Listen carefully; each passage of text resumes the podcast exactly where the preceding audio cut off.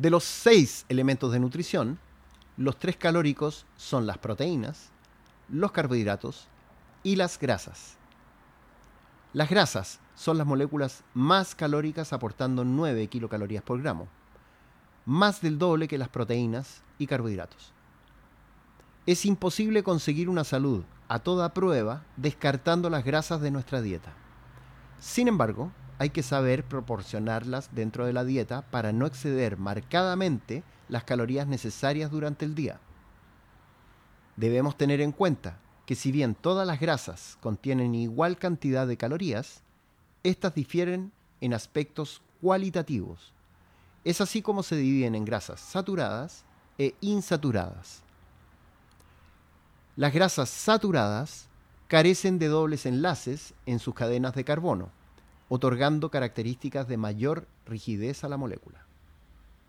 Las grasas insaturadas contienen uno o más dobles enlaces entre sus átomos de carbono, otorgando menor rigidez a la molécula. Dependiendo del número de dobles enlaces, tendremos grasas monoinsaturadas con un doble enlace y las poliinsaturadas con dos o más dobles enlaces.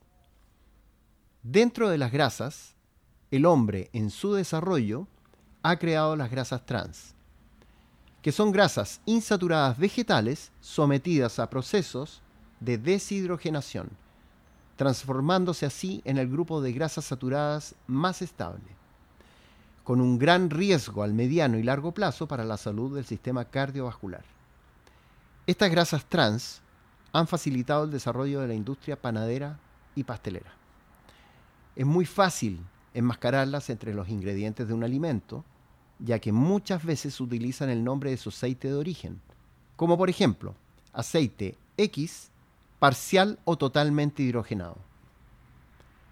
En el cuidado de nuestra salud hay que aclarar que hay que disminuir al máximo el consumo de grasas trans y tener una proporción mayor de grasas insaturadas por sobre las saturadas.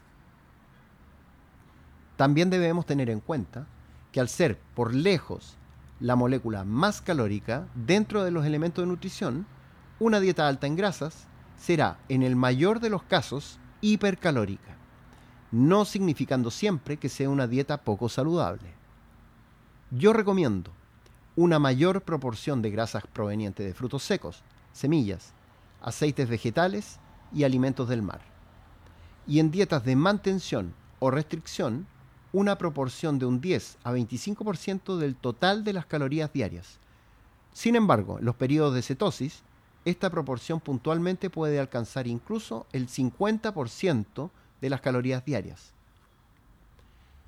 Grasas que debiesen tender al mínimo trans, como las frituras, manteca vegetal, margarina. Grasas que debiesen estar en menor proporción saturadas naturales, como derivados de lácteos, grasas de carnes, etc. Grasas con mayor proporción, frutos secos y semillas, aceites vegetales prensados en frío o extra vírgenes y alimentos del mar. Muchas gracias por escuchar este episodio y antes de despedirme tenemos que saludar a nuestros auspiciadores quienes hacen posible que este podcast exista. Agradecemos a Real Labs, suplementos alimenticios formulados para nuestras necesidades. Visita reallabs.cl o arroba real-labs en Instagram. Virrey, chocolates premium saludables. Visita virrey.cl y sus redes sociales para que conozcas estos deliciosos chocolates. Vita Wallet, la nueva billetera digital. Compra criptomonedas y gracias a Vita Wallet, tenlas en tu celular ingresa a vitawallet.io y descarga la aplicación en Google Play o en Apple Store. Y para los interesados en una consulta conmigo, envíen correo a nutrición.ugoviani.cl o mensaje al WhatsApp más 569-710-86125 o visita mi Instagram en arroba doctorproteína y agenda una hora para que te pueda asesorar. Muchas gracias y nos vemos la próxima.